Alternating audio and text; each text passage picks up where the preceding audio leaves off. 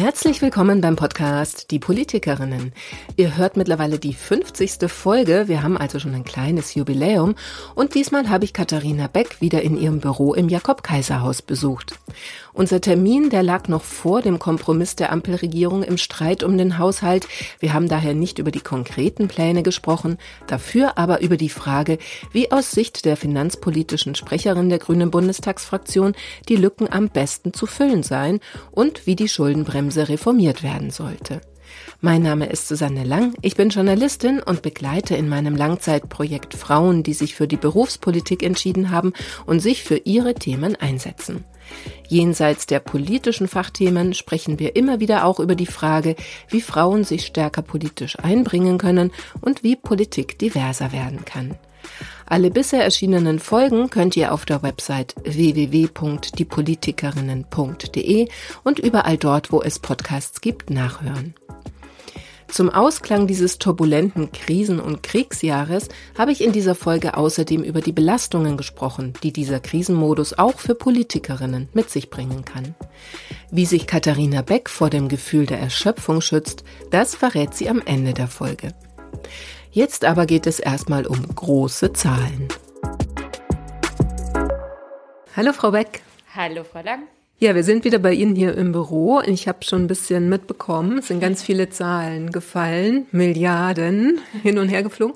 Ähm, ja, es gibt eine neue Entscheidung. Sagen Sie doch mal, Sie müssen was neu verhandeln, ein Gesetz neu verhandeln. Damit sind Sie gerade heute beschäftigt. Genau. Ähm, also erstmal habe ich gerade eben noch eine Rede zur Erbschaftssteuer im Plenum gehalten, aber davor und danach habe ich beim Wachstumschancengesetz, das ja durch die Verknüpfung mit der Kindergrundsicherung im Sommer eine gewisse Prominenz erlangt hat, jetzt nachdem wir im Bundestag eine Entscheidung gefällt haben, ähm, ist jetzt der Bundesrat, also die Bundesländer nochmal dran gewesen und die haben gesagt, nee, nee, genau so geht es jetzt aber nicht. Und da müssen wir jetzt nachverhandeln. Ähm, das nennt man Vermittlungsausschuss. Und da kommen jetzt dann Vertreter in aller Fraktionen zusammen, ähm, aus der Bundesebene und eben aus den Bundesländern. Ähm, und äh, da wird jetzt in den nächsten Wochen dann noch nachverhandelt. Was heißt genau nachverhandeln? Also das heißt, man muss einen Kompromiss finden? Oder wie stelle ich mir das jetzt so zu einfach genau, vor? Genau, also wir haben dann jetzt eben von der Bundesebene einen Entwurf, also einen Beschluss und haben gesagt, so, wir möchten gerne äh, in Bezug auf sogenannte Abschreibungsregelungen, also steuerliche Anreize, je, je eher man etwas einkauft, desto mehr kann man am Anfang ein bisschen Geld sparen oder Steuern weniger Steuern zahlen, ähm, äh, dass wir dort die Investitionsprämie in Klimaschutzgüter drin haben, dass wir in die Forschungszulage, ne, um Forschung und äh, Technikentwicklung in Deutschland noch ein bisschen attraktiver zu machen. Das haben wir alles hier äh, verhandelt und behandelt und ohne das Thema Mehrwertsteuergas, was so ein bisschen dran geflanscht wurde, ähm, hat das ungefähr ein Volumen von sieben Milliarden. Und äh, dieses Volumen, das wird oft in der öffentlichen Debatte nicht differenziert. Das wird nicht allein vom Bund getragen, sondern äh, wir haben ja drei Ebenen in Deutschland, Bund, Länder und äh, Gemeinden. Und äh, die Steuern sind oft eben auch Gemeinschaftssteuern. Also da geht ein Teil zum Bund, da geht ein Teil zu den Ländern, da geht ein Teil zu den Gemeinden. Und wenn wir dann eben solche Steuererleichterungen beschließen oder das vorschlagen, dann äh, werden dann eben die Mindereinnahmen, also nimmt man ja als Staat weniger ein, ist in der Haushaltslage gerade natürlich auch kritisch. So, aber dann nimmt man eben nicht nur im Bund weniger ein, sondern auch in den Ländern und manchmal auch bei den Kommunen, je nach Steuerart. So, und dann haben die Länder natürlich mitzubestimmen. Solche Steuergesetze sind zustimmungspflichtig von den Ländern. Und jetzt haben die gesagt, nee, guckt euch mal die Haushaltslage an. Da stimmen wir jetzt nicht zu. Und jetzt muss man nachverhandeln. Manche Sachen finden die ja auch gut. Die wollen ja auch die Wirtschaft stimulieren. Aber andere Dinge, was ihre Haushalte belastet, dann eben nicht. Und äh, das müssen wir jetzt gucken, wie wir uns da einigen. Ja, die Haushaltslage ist ein gutes Stichwort. Danach wollte ich äh, natürlich auch fragen. Also komisch. komisch, ne? Ähm, nee, speziell ähm, Klimaschutz. Also das ist ja auch so ein bisschen Ihr Thema, ne? Weil wie man die Finanzpolitik auch äh, ändern kann. Und jetzt fehlen ja genau 60 Milliarden für die ähm, Klimaschutzpolitik. Also was ist jetzt Ihre Perspektive drauf? Sind Sie jetzt da tatsächlich auch, wo Sie es eigentlich ja nie sind, bisschen frustriert und sagen, boah, ja, keine Ahnung, wie wir das jetzt weiterfinanzieren sollen? Oder haben Sie schon Plan B? Also erstmal finde ich wichtig, dass das nicht nur für den Klimaschutz ist, diese 60 Milliarden. Das kommt mir in der öffentlichen Debatte immer ein bisschen zu kurz. Also es geht ehrlich gesagt darum, also auch die Ansiedelung von Schlüsseltechnologien hier zu fördern. Und äh, es geht im Endeffekt um die Zukunftsfähigkeit der Wirtschaft. Äh, Im Vergleich mit den USA, wo es ein dreistelliger ähm, Milliardenbetrag ist, und zwar fast ran an die Billionen, ist das immer noch total wenig. Äh, die investieren viel mehr. Ähm, ich mag das wirklich mittlerweile nicht mehr so gerne, dass man sagt, wir investieren in Klimaschutz. Das wirkt so, als ob man irgendwie für irgendeine so Gradzahl was macht. Nee, nee, es geht darum, dass wir im internationalen Wettbewerb bestehen zwischen China und den USA, die viel, viel, viel, viel mehr machen in der Hinsicht und ob wir da technologisch auch den Anschluss nicht verlieren. Im Moment sind wir noch zweitgrößter Exportnation für Klimaschutz und Umweltschutztechnologien. Nur so sehr das quasi nicht so funky klingt oft, das ist ja das, wo die Zukunftsmärkte spielen. Ja, so, weil äh, es wird halt einfach ähm, äh, im Endeffekt eine klimaneutrale Produktion geben. So, deswegen, es geht im Endeffekt für mich um Standortfragen, um die Wettbewerbsfähigkeit von Deutschland. Und äh, ja, ich finde es natürlich sehr besorgniserregend, dass wir dieses Geld jetzt gerade nicht haben, aber nicht einfach nur, weil ich das Klima lieb habe, sondern weil ich eben möchte, dass wir ein prosperierendes Land bleiben. Ja, ich glaube, ähm, es liegt wahrscheinlich ein bisschen daran, dass es einfach Klimatransformationsfonds heißt und nicht Wirtschaftstransformationsfonds. Also, dass man in allererster Linie das Klima Absolut, ja, äh, das habe ich auch schon beweint, dass der so heißt. ja. Gut, aber jetzt haben Sie die Frage ein bisschen umschifft, ähm, oder? Inwiefern? Naja, wie geht's jetzt weiter, wenn das Geld ah. fehlt? Also Sie haben ja beschrieben, warum es wichtig ist, ne, dass man da investiert und jetzt ist aber das Geld nicht da, um zu investieren. Ja, das kann ich leider nicht sagen, gerade im Moment, weil das ja gerade Teil der Verhandlungen ist, die Tag und Nacht vor allem im Kanzleramt geführt werden. Da gibt's einfach jetzt gerade noch keine Lösung. Ähm, wir haben unterschiedliche Positionen ja auch in der Ampel gesehen. Ähm, die FDP, die sowieso ja irgendwie Staatsausgaben tendenziell meiner Wahrnehmung nach immer eher äh, doof findet, ja, also und dann äh, eine äh, SPD, die weiß ich gerade nicht ganz genau, die ja schon gesagt hatten, naja, wir sollten einfach nächstes Jahr nochmal die Notlage ausrufen für in, im Rahmen der Schuldenbremse. Ich finde schon, wenn man sich anguckt, wie die Lage in der Welt ist, äh, dass durch die Energiepreiskrise, die halt immer noch auch ähm, Effekte hat auf die Struktur in Deutschland, man das vielleicht begründen kann, auch in 24 noch. Ich weiß es halt nicht genau. Ich bin da auch keine Juristin an der Stelle. Das äh, schauen sich gerade Menschen an, ob das ginge. Für 23 machen wir das ja gerade als Ampel, weil eben durch dieses Urteil nicht nur die 60 Milliarden im Klima- und Transformationsfonds betroffen sind, sondern auch die über 30 Milliarden wahrscheinlich, das wissen wir nicht, aber wahrscheinlich im Wirtschafts- und Stabilisierungsfonds, die eben auch eben nicht im gleichen Jahr gebucht wurden etc. Also da gab es so ein paar ähm, Feinheiten. Und deswegen müssen wir jetzt sagen, dass wir diese Energiepreisbremsen, die in diesem Wirtschafts- und Stabilisierungsfonds waren, die über 30 äh, Milliarden waren, nochmal durch einen Nachtragshaushalt in 23 abdecken. Das löst, also das Problem ist größer als 60 Milliarden. Diese einen, diese einen Teil, den lösen wir eben jetzt. Und was wir 24 machen, das wird halt gerade debattiert. Ähm, ich persönlich würde werben, weil das eben auch ähm, einige Bundesländer, die auch CDU geführt sind, äh, genauso betrifft. Viele Bundesländer betrifft dieses Urteil genauso hart. Und äh, viele sehen, wie groß die Fesseln jetzt dann doch sind durch dieses aus unserer Sicht schlecht konstruierte Schuldenbremsengesetz, das nämlich Investitionen verhindert in die Zukunft des Landes, ähm, dass wir das, äh, die Schuldenbremse ähm, nicht abschaffen, sondern reformieren. Also es geht darum, dass wir uns ermöglichen, ebenfalls in die Zukunft zu investieren. Es geht schon los bei gar nicht so ganz grünen Sachen wie Brücken oder ich meine Schulgebäude, wer, wer, kann was dagegen haben, ja, ähm, aber auch Straßenmodernisierung, ja, also diese die Infrastruktur und wir uns sind gerade die Hände gebunden, da rein zu investieren und deswegen, ähm, wir haben das übrigens schon im Wahlkampf für, dafür geworben, die Schuldenbremse um eine Investitionsregel zu ergänzen. Jetzt sagen uns das sehr, sehr viele auch wirklich konservative Ökonomen und Ökonominnen, dass das womöglich eine gute Idee sein könnte. Und ich fände das besser, als ich Jahr für Jahr ähm, von Notlage zu Notlage zu hangeln ähm, und sondern dieses eher schlecht konstruierte Schuldenbremsengesetz äh, ähm, so zu machen, dass wir zwar gehalten sind, solide zu wirtschaften, zu haushalten, aber eben auch die Freiheit besitzen, in die Zukunft zu investieren. Hat Sie das denn überrascht, das Urteil? Oder beziehungsweise die Tatsache, dass da etwas juristisch nicht offensichtlich so überprüft wurde, als man den Haushalt gemacht hat? Ich glaube, also sagen wir mal so, was mich schon überrascht hat, ist, es gibt so ein Prinzip der Jährigkeit, dass dann alles im gleichen Jahr dann äh, sein muss. Das hat mich schon überrascht, weil ich diese Striktheit halt auch ökonomisch nicht so sinnvoll finde. Aber wenn es quasi juristisch so ausgelegt wird, ne, also ich meine, jeder weiß doch, dass nicht am 31.12. 23 es aufhört, notwendig zu sein, selbst wenn man nur ein Haus baut, in Anführungsstrichen nur, ja, dann ist das oft nicht nach einem Jahr fertig, ja, sondern das so, und wir bauen hier ein ganzes Land äh, immer wieder an unterschiedlichen Stellen, renovieren es und so weiter, ja. Und diese Jährigkeit, die finde ich schon ökonomisch fast schon gefährlich, ja, die dort aber nochmal, die legen ja einfach einen Gesetzestext aus den damals, wir haben nicht mitgestimmt als Grüne, aber eben eine Zweidrittelmehrheit beschlossen hat. So. Und dann muss man ja festhalten, dann ist der Gesetzestext offensichtlich schlecht, schlecht konstruiert. Und den müssen wir jetzt halt ändern. Und ähm, Klar gibt es Menschen, die behaupten oder sagen, ähm, das sind auch politische Urteile.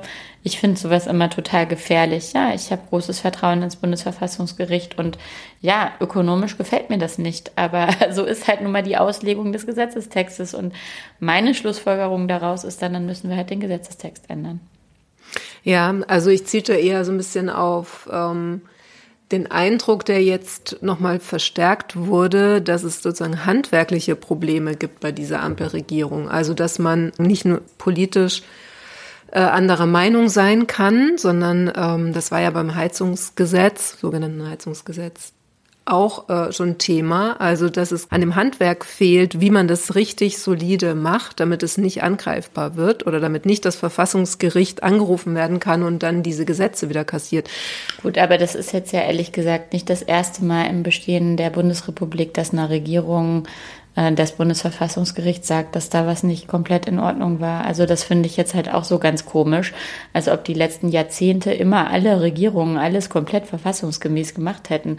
Dann bräuchte man ja das Verfassungsgericht nicht, was da urteilt. Und ähm, von daher ist das jetzt eine sage ich mal, ähm, Kritik, die an der Stelle stimmt, die ich jetzt aber nicht als Wesensmerkmal mhm. bezeichnen würde.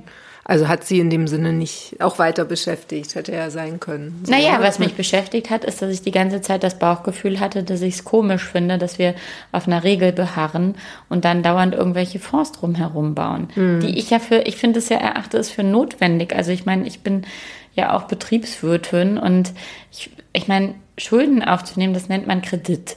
Ja, Unternehmen funktionieren, wenige Unternehmen, sagen wir mal so, funktionieren ohne Kredite. Man nimmt Kredite, um was zu investieren, weil man glaubt, dass man irgendwann einen Ertrag davon kriegt. So, und wenn wir mal ein bisschen anders auf die Ausgaben des Staates gucken würden, dann würden wir sehen, dass uns funktionierende Brücken, funktionierende Schulen einen Ertrag bringen werden. Ja, äh, denn das sind die Standortfaktoren, die auch Unternehmen hier halten. Das sind die Standortfaktoren, die es auch lebenswert machen. Ja, dass man von A nach B kommt, dass man eine gute Bildung hat, etc. Das ist einfach so. Und dieser Ertrag wird aber so, wie wir den Haushalt bewerten, selten mit berücksichtigt. Und ähm, das finde ich schade, dass wir das quasi rumkonstruieren mussten und Deswegen ein kleiner Teil von mir hat auch gedacht, na ja, okay, dann haben wir jetzt wenigstens Klarheit, ja? Und dann müssen wir uns alle miteinander ehrlich machen, denn diese Konstruktionen, die sind ja auch in CDU geführten Bundesländern so gemacht worden, ja? Und es, die Schuldenbremse war einfach schlecht gemacht damals. So und jetzt haben wir es schwarz auf weiß. Also im Endeffekt ist es fast eher eine Kritik an der Konstruktion der Schuldenbremse und natürlich aber auch eine Kritik daran, wie sie jetzt eben äh, umgangen werden sollte. Das stimmt, ja, klar, kann man überhaupt nicht zurückweisen. Aber auf eine gewisse Art und Weise ist es jetzt eine Stunde, wo wir uns alle miteinander ehrlich machen sollten, inklusive der Union ähm, und aller demokratischer Fraktionen, wie wir denn eigentlich in dieses Land investieren wollen. Glauben Sie, dass die Ampel das noch hinbekommt? Was genau? Na, sich auf einen gemeinsamen Weg raus zu verständigen. Es ist ja auch immer so die große Koalition schon im Gespräch, wird auch gestreut wahrscheinlich, aber ist ja sozusagen auch, wäre theoretisch eine Option. Ja, muss man sich jetzt halt fragen, ne? Ähm, ob, also das, das ist nicht meine präferierte Option. Also ich finde auch, ja klar kann man sich wieder eindullen und so tun, als ob es keinen Handlungsbedarf gäbe. Ähm, dann wird das Land halt noch mehr runtergewirtschaftet. Das haben wir jetzt ja gesehen bis vor zwei Jahren. Und äh, das kann einem eigentlich nur richtig viel Sorgen bereiten, wenn das käme. Mm, das fände ich für Deutschland nicht gut. Ich finde auch die Art und Weise, wie diese Regierung miteinander zusammenarbeitet, jetzt nicht dauernd vergnügungssteuerpflichtig. Ja? Aber ähm, immerhin gehen wir viele Dinge an. Ja, also wenn man sich mal anguckt, was in Bezug auf die eigene Energieversorgung vor Ort hier kaputt gemacht wurde durch die Große Koalition ähm, und auch durch Schwarz-Gelb teilweise. Ja? Unter einem Altmaier zum Beispiel. Das ist wirklich erschreckend. Und sowas zurückzuwollen, das kann niemand wollen, gerade weil wir nicht mehr das billige Gas aus Russland haben. Putin hat es ja abgeschaltet. Also muss man ja auch ganz ehrlich sein. Wir waren zu 55 Prozent abhängig von russischem Gas. Das war unverantwortlich, das war strategisch super unklug. Und wenn man das jetzt glaubt, das führt uns jetzt in die Insel der Glückseligkeit, wenn wir wieder eine in Anführungsstrichen große Koalition aus zwei 25-Prozent-Parteien gerade im Bundestag haben. Ich finde es komisch, äh, sich davon äh, ein zukunftsfähiges Deutschland zu erhoffen. Man erhofft sich vielleicht weniger Streit, ähm, aber das würde, weiß ich nicht, ob das Realität würde, auch mit einem Friedrich Merz, ja. Und ähm, ich würde mir dann wirklich um die Zukunftsfähigkeit Deutschlands richtig noch größere Sorgen machen. Und ähm, ob die Ampel das noch hinbekommt, also ich glaube ehrlich gesagt, um mal Angela Merkel ausnahmsweise zu zitieren mit einem Wort, das ich gar nicht so gerne mag, aber ich glaube, das ist alternativlos. naja, also Sie haben jetzt ein bisschen so geantwortet, als hätten Sie es nicht auch selber in der Hand. Also es gäbe ja auch die Option, dass die Grünen irgendwann feststellen, diese Regierungsbeteiligung, die ist für uns nicht mehr gut. Da müssen wir, dann gibt es eine Grenze. Also es gibt ja durchaus auch eine Sie Debatte. Sie meinen für uns Grüne? Als Partei, ja, ja, genau. Also wenn man sozusagen diverse Kompromisse irgendwann an einem Punkt kommt, wo man vielleicht sagt, nee, aber das können wir jetzt nicht mehr mittragen. Das ist für uns nicht mehr okay. Also es gab ja die Migrationsdebatte, sagen auch auf dem Parteitag. Da, über den können wir auch gleich dann nochmal gerne ja, sprechen. Ja, da habe ich sogar geredet in der Debatte. Ja, genau. Also es gibt ja schon ein paar Punkte, wo es auch in der Partei nicht unbedingt immer nur Zustimmung gibt zu dem, ähm, zu dem nee, Regierungskurs. Das ist halt Demokratie. Und wenn ich mir angucke, was die Alternative ist, eine große Koalition, also da würde ich wirklich wahrscheinlich, also ich werde natürlich nicht schreiend davonlaufen, ich habe ja hier ein Mandat, aber ein Teil von mir würde das dann gerne tun. Nur die Frage ist ja nur auch, wohin man dann laufen würde.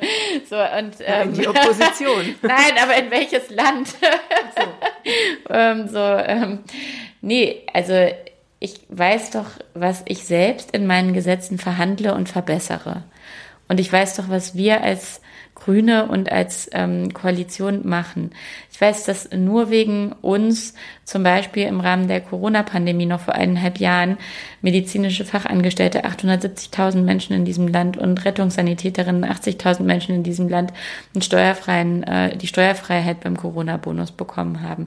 Ich weiß, dass wenn wir jetzt das Wachstumschancengesetz durchsetzen, es dann eine nie dagewesene steuerliche Unterstützung für ökologisches Bauern geben wird und zwar noch das bezahlbar dazu, ja. Das haben wir rausverhandelt. Ich weiß, dass wir niemals unsere erneuerbare Energienversorgung so krass gesteigert hätten von 40 auf 60 Prozent Strom innerhalb von nur zwei Jahren, wenn wir nicht das Energieministerium gehabt hätten. Und deswegen kann ich nur dafür werben, dass wir viel mehr die positiven Effekte der Koalition und als Grüne unserer Mitwirkung darin äh, sehen. So heißt das, dass alles toll ist und ich mit allem glücklich bin, was wir beschließen? Natürlich nicht. Aber heißt es, dass ich, wenn ich mich frage, kann ich das noch mittragen, ich immer sehe, dass ich, wenn ich nicht dabei wäre, würde es doch wahrscheinlich viel schlechter aussehen. Und deswegen komme ich immer wieder zu dem Schluss, es ist gut, dass wir mitregieren. Sehr gut sogar. Und was war die Rede auf dem Parteitag?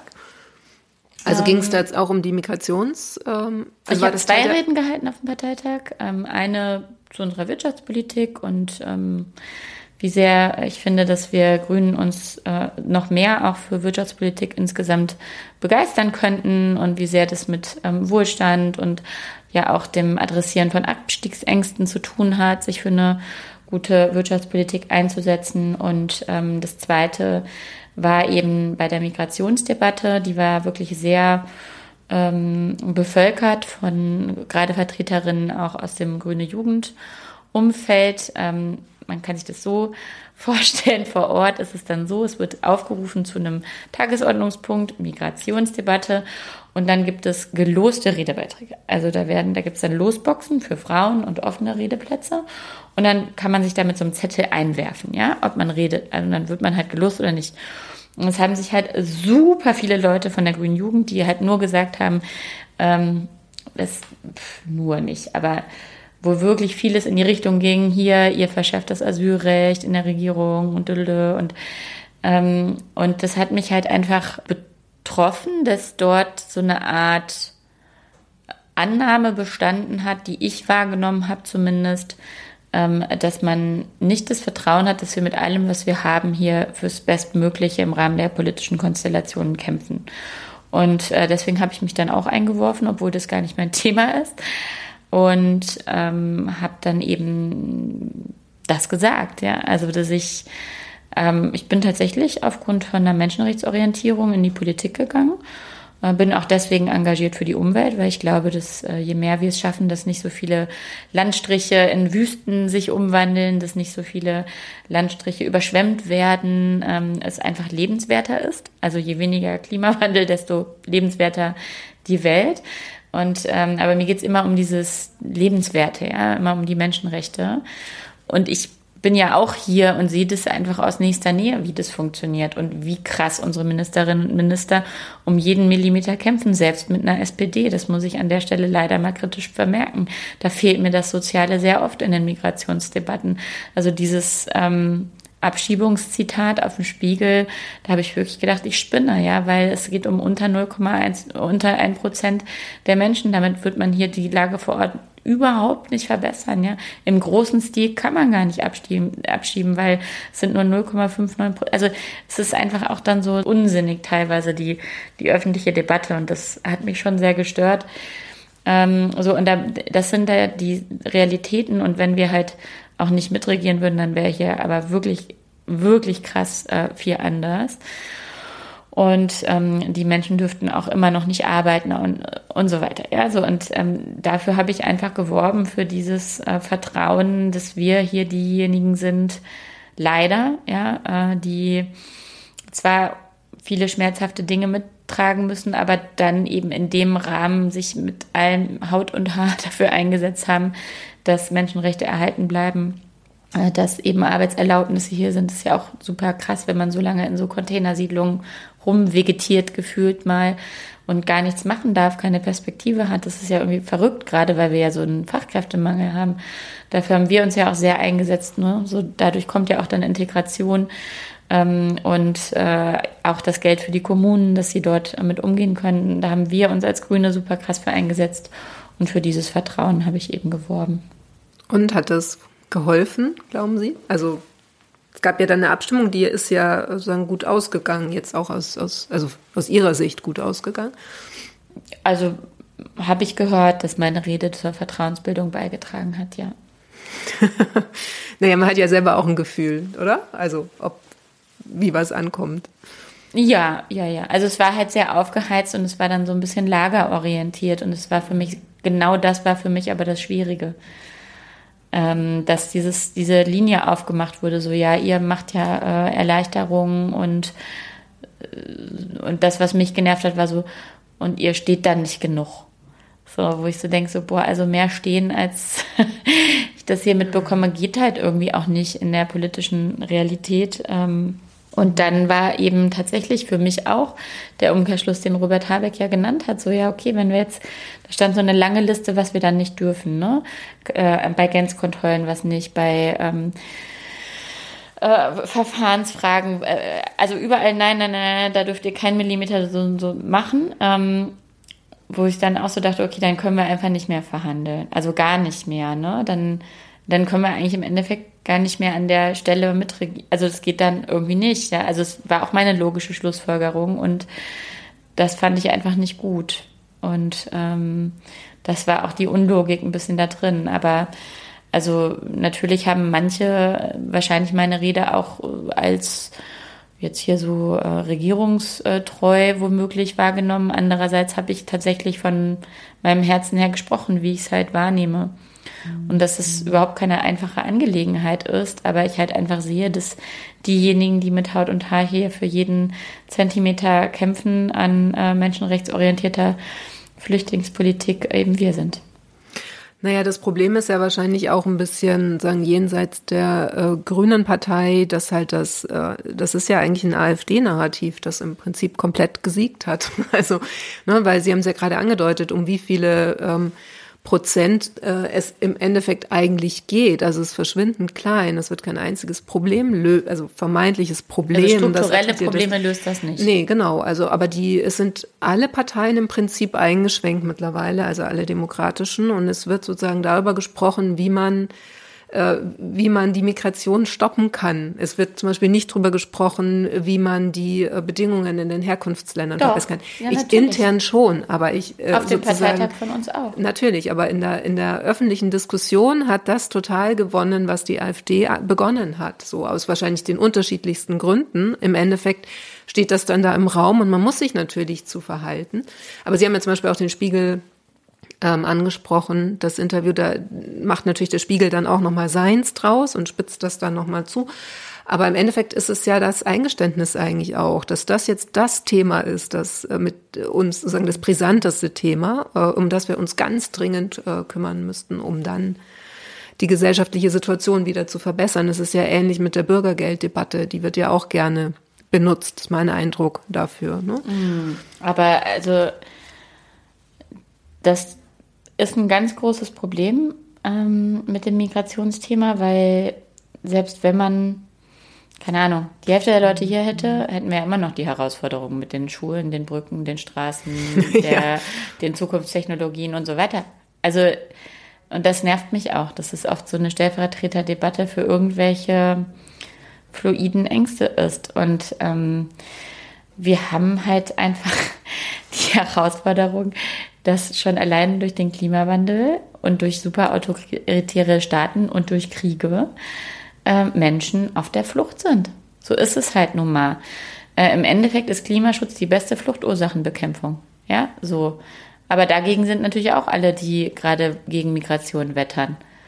Aber es ist echt ein bisschen die Frage, was denn die Konsequenz ist, wenn man nichts an den Fluchtursachen äh, bekämpfen will und hier einfach abschieben, alle ins Mittelmeer oder was wollen AfD und manche Teile anderer Parteien? Keine Ahnung. Also ein schlüssiges Konzept haben sie mir noch nicht vorgelegt, ja. So, und im Endeffekt geht es doch nur darum zu gucken, ähm, Asylrecht, wenn jemand hierher kommt, hat er Anspruch auf Asyl, also weil er politisch verfolgt ist oder sie. Wenn das nicht so ist, dann muss man tatsächlich gucken, wie kann die Person dann wieder zurück. So, so ist es ja nun mal. Ja, das ist halt Asylrecht. So, und man muss dann nochmal gucken, wie kann man Einwanderung gut gestalten. Denn wir brauchen netto 400.000 ähm, Einwandererinnen pro Jahr, um überhaupt unseren Fachkräftemangel zu decken. Und das ist das, was mich am allermeisten nervt, dass wir uns auch durch diese ablehnende Debatte mega unattraktiv machen, durch, durch teilweise Rassismus, der hier herrscht, für Menschen aus anderen Ländern, die wir dringend brauchen. Ja, und ähm, da brauchen wir auch einen Kulturwandel in Bezug auf unseren Blick auf in Anführungsstrichen das Fremde. Ja, wenn wir über Asylbewerberinnen und Asylbewerber oder Geflüchtete reden, dann denken alle an, oder die viele Menschen denken dann an irgendwelche Schwarzafrikaner. Im ja? Görlitzer Park. So, genau, die Drogen verticken an kleine Mädchen. So. Aber der Großteil der Geflüchteten im Moment in Deutschland kommt aus der Ukraine. So. Also die in den letzten Jahren hergekommen sind. Über eine Million. Deswegen, diese Debatte ist tatsächlich sehr komisch. Also nicht in Bezug auf lustig leider, sondern in Bezug auf seltsam, weil sie so wenig lösungsorientiert ist, sondern tendenziell meistens immer irgendwelche negativen Emotionen aufputscht. Und natürlich nützt das vor allem der AfD. Fertig, das sieht man doch auch in den Niederlanden. Und deswegen muss man immer wieder versuchen, ähm, mit so Zahlen, wie ich es eben genannt habe, ähm, irgendwie da reinzukommen. Aber das nützt natürlich auch keinen Clickbaits. Ja, und wir haben den Clickbait-Journalismus mittlerweile an vielen Stellen, ja. Aber so eine Besonnenheit hilft halt leider nicht in Bezug auf den Reach. Und deswegen haben wir halt ein paar Treiber, die dazu führen, dass die Debatte so geführt wird, wie sie geführt wird. Aber ich finde, man sollte sich nicht davon abhalten lassen, auch zu adressieren. Das ist ein ganz komplexes Thema. Man muss bei Fluchtursachen ansetzen. Man braucht aber auch Einwanderung. Wir müssen beim Asylrecht gucken, was passiert mit Menschen, die kein Anrecht auf Asyl haben. Können wir die dann als Einwanderer, also können wir trotzdem die hier behalten, weil sie aber, oder müssen sie zurück? Da braucht es dann Rückführungsabkommen. Das braucht es schon, ja. Also, und all das kann doch wahr sein nebeneinander. Ja, das, ähm, also klar, da haben wir ja auch schon öfter äh, drüber gesprochen, ne, was sozusagen, wie das teilweise verzerrt wird oder eben auch mhm. äh, teilweise gar nicht mehr möglich ist, dass man äh, auf so einer sachlichen Ebene dann auch spricht, weil es im Prinzip komplett emotional aufgeladen ist. Also das passt da rein, aber es auch ähm, im Prinzip so absurd war, dass ähm, eigentliche bestimmende Thema des Grünen Parteitags waren ja Pizzen, also Pizzakartons. Haben Sie das noch so ein bisschen verfolgt? Fanden Sie das dann amüsant? Also dieses gefälschte ähm, wir haben gesagt, Bild. witzig. Alle dachten, die Grünen zerlegen sich und wenn das Einzige, worüber gesprochen wird, Pizza ist, dann können wir ja nicht so viel falsch gemacht haben. also Pizzakartons, ne? Darum ging es. Also Aber da gab es ja Deepfake-Bilder, ne? Ja, also ja. wie wild es ausgesehen hätte. Also eigentlich war das ein cooles Lehrstück über, was uns jetzt erwartet. Also das waren ja einfach gefälschte Bilder, wie wild wir da gehaust hätten. Genau, man so, sah ganz so viele ja äh, Pizzakartons irgendwo hingeworfen. Ich war ja da, Pizzen der Raum war nicht der Raum, in dem wir waren. Es war einfach gefälscht.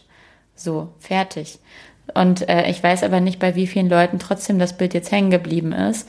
Und das ist halt krass. Und mit diesen Bildern wird halt auch in Zukunft in Wahlkämpfen zuhauf zu rechnen sein mit falschen Bildern und man muss es dann alles widerlegen. Und ich habe die Befürchtung, wir sind als Demokratinnen und Demokraten nicht ausreichend vorbereitet.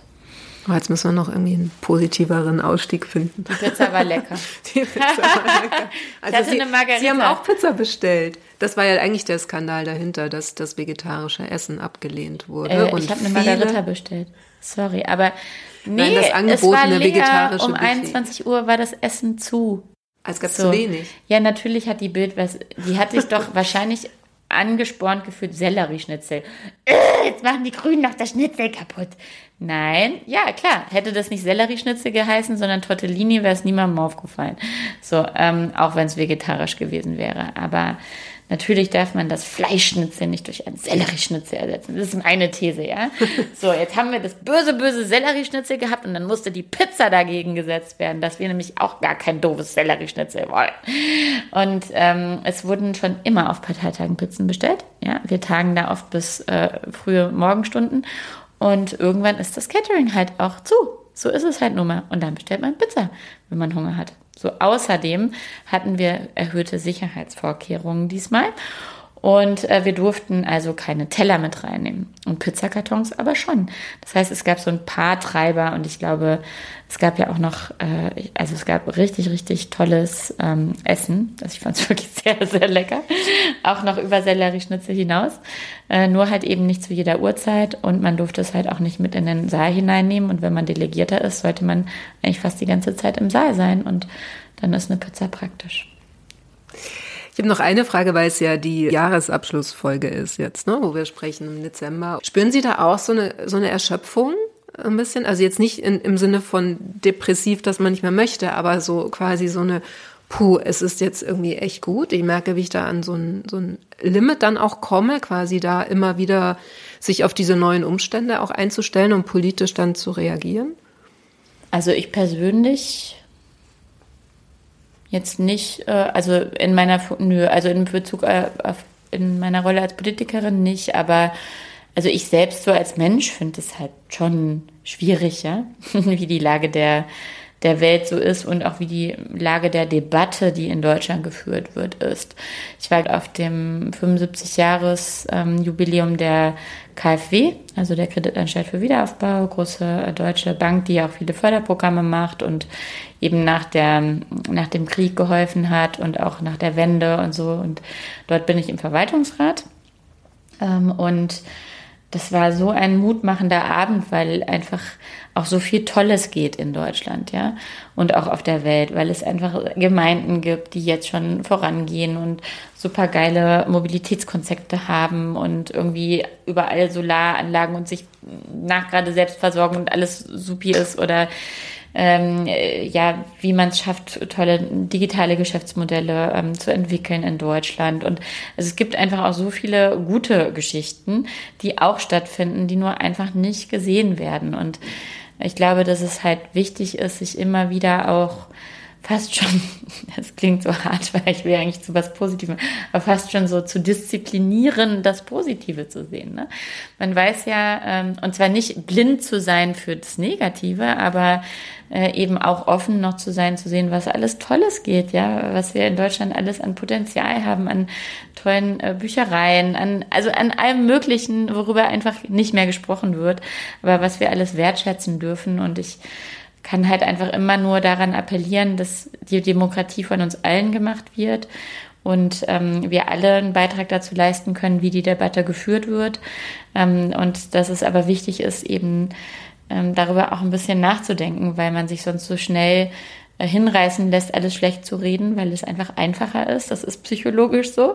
Negative Emotionen haben meistens fünf bis zehn Faktor fünf bis zehn mehr Macht als positive. Das ist leider so, ähm, je nach Konstellation.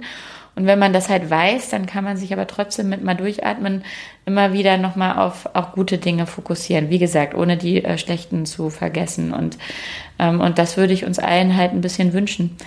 Und ähm, ich selbst bin jetzt ja so Anfang 40 und habe ja auch schon ein bisschen gesehen von der Welt und habe mich mit sowas eh schon länger beschäftigt, weil mich mal früher wirklich sehr stark äh, mitgenommen hat, ähm, was mit äh, dieser Welt und dem Klimawandel und allem so passiert. Also das hat mich schon mal sehr, sehr erschöpft ähm, und ich habe da kaum noch Perspektive gesehen und da habe ich solche Prozesse schon mal ein bisschen für mich durchgemacht und ah, okay. die helfen mir jetzt äh, sehr gut, ne? Also weil und dann auch immer noch mal die Fähigkeit zu gucken, was liegt in meiner Macht, was kann ich tun, ja und was auch nicht, ja also wo ne? und ich habe natürlich jetzt mehr Einflussmöglichkeiten als früher. Und dann denke ich, okay, dann rufe ich den doch nochmal an oder da nochmal oder red da nochmal ins Gespräch oder wie auch immer. Ähm, das überlege ich mir halt einfach, wo kann ich Einfluss nehmen, wo kann ich Leute ermutigen. Ähm, und äh, das kann aber auch jeder tun im Endeffekt. Ähm, ich finde es schade, dass wir manchmal so ein schlechtes Beispiel abgeben als Politik in Summe, sage ich mal. Und weil dort auch viel schlecht geredet wird, ja. Aber ich würde mich äh, sehr, sehr freuen, vielleicht so zum Ausklang des Jahres, wenn die Hörerinnen und Hörer, ähm, es ist keine Abgabe von meiner Verantwortung, sondern es ist einfach nur eine Erweiterung, eine Einladung. Also ich übernehme meine Verantwortung hier sehr, sehr stark, ja.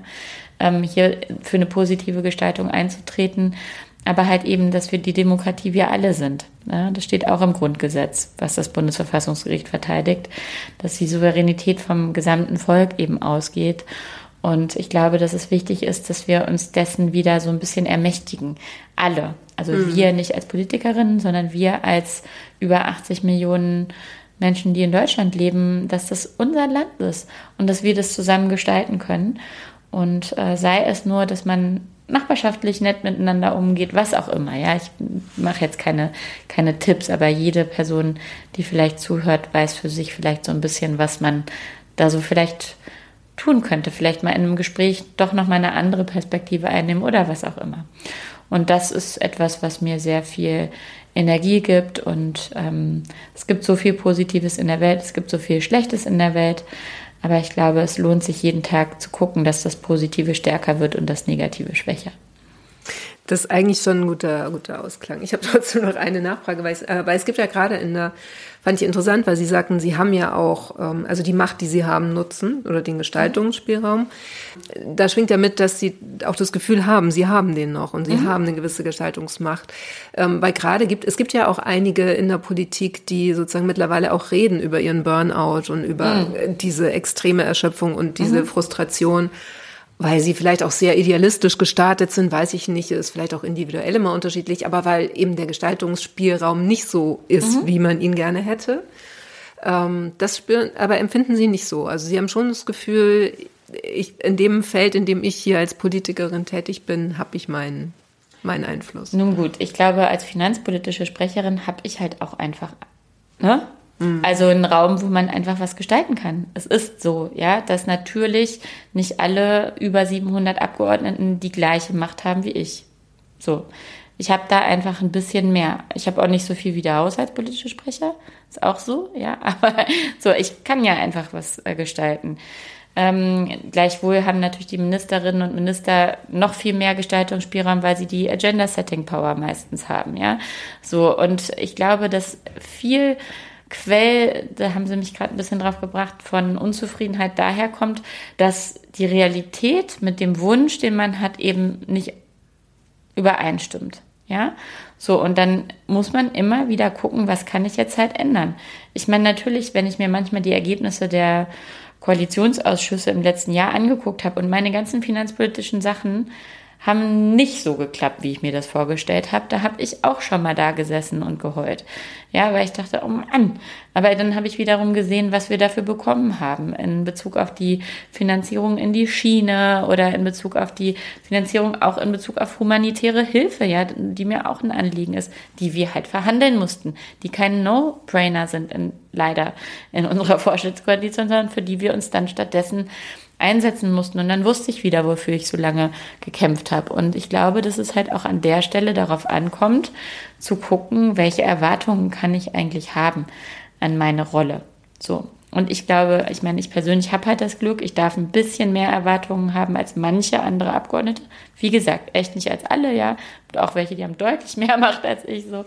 Aber ähm, dann eben zu gucken, auch wie kann ich das ausfüllen und was ist mein persönlicher Gestaltungsspielraum in der Rolle, die ich habe, durch aber auch mein Wirken insgesamt auch als Person äh, da einen Einfluss zu nehmen. Und ähm, da habe ich eine große Freude dran, den, den zu nutzen, auch wenn ich wirklich sehr offen damit bin, dass mich auch immer wieder Dinge dann auch erschüttern. Ja, das ist so.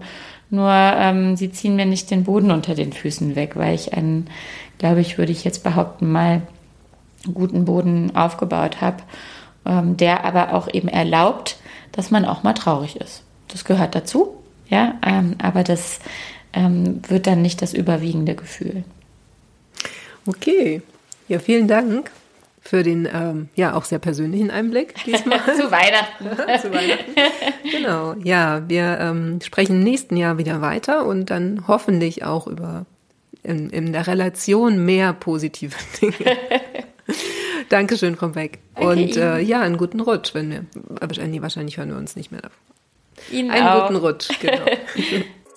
Danke auch euch wieder fürs Zuhören. Schön, dass ihr dabei wart und auch das ganze Jahr über vielleicht den Podcast verfolgt habt.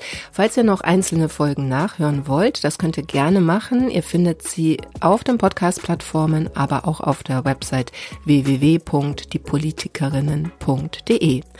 Ich wünsche euch eine schöne Weihnachtszeit, viel Ruhe und Entspannung. Ja, und zwischen den Jahren, da gibt es nochmal die letzte Folge der Politikerinnen für dieses Jahr. Da habe ich mit Yewan Ri gesprochen. Sie gibt dann auch einen kleinen Ausblick schon auf das nächste Jahr. Bis dahin, macht's gut.